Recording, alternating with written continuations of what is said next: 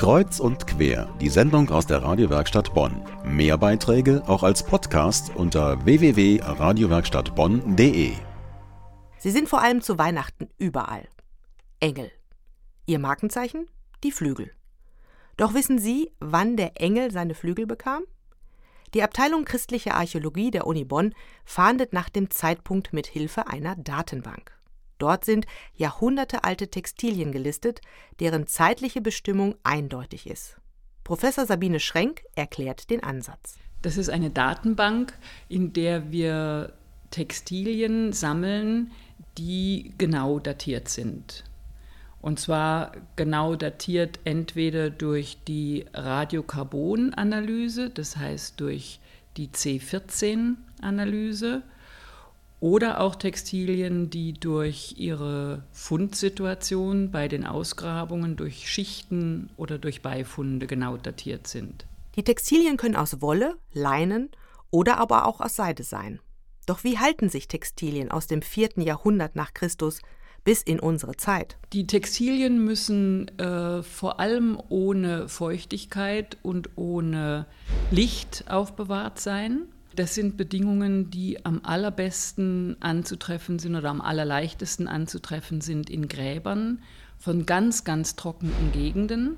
Und das sind äh, Gräber meistens aus Gräberfeldern in Ägypten, weil die ägyptische Wüste oder die libysche Wüste eine der trockensten der Welt ist. Und dort ähm, haben sich sehr, sehr viele Textilien erhalten. Das ist auch die bekannteste Fundstätte. Das Wort Engel kommt aus dem griechischen Angelos und bedeutet nichts anderes als Bote. Der Götterbote wurde zunächst als einfacher Mann mit Gewand und Stab dargestellt, wie ein Wandbehang aus dem vierten Jahrhundert zeigt. Wann bekamen denn jetzt die Engel ihre Flügel und warum? Das Merkwürdige ist nämlich, aber das weiß man schon sehr lange, dass Engel in der Frühzeit, als man begann, überhaupt christliche Themen darzustellen, seit dem dritten Jahrhundert war das, man die Engel zunächst ohne Flügel dargestellt hat, weil man einfach den Begriff Bote, was auf Griechisch Angelos heißt, wörtlich ins Bild übersetzt hat.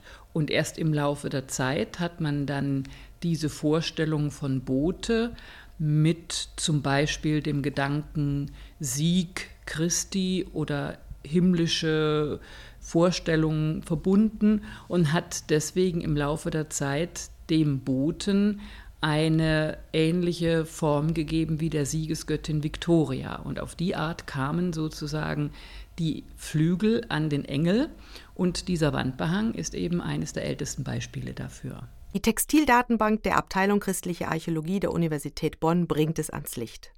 Engel mit Flügeln gibt es seit dem 4. Jahrhundert nach Christus. Vorher wurde der Götterbote als einfacher Mann mit Gewand und Stab dargestellt.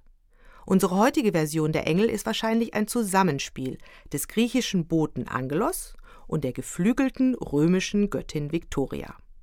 Mehr dazu auch auf textile-dates.info.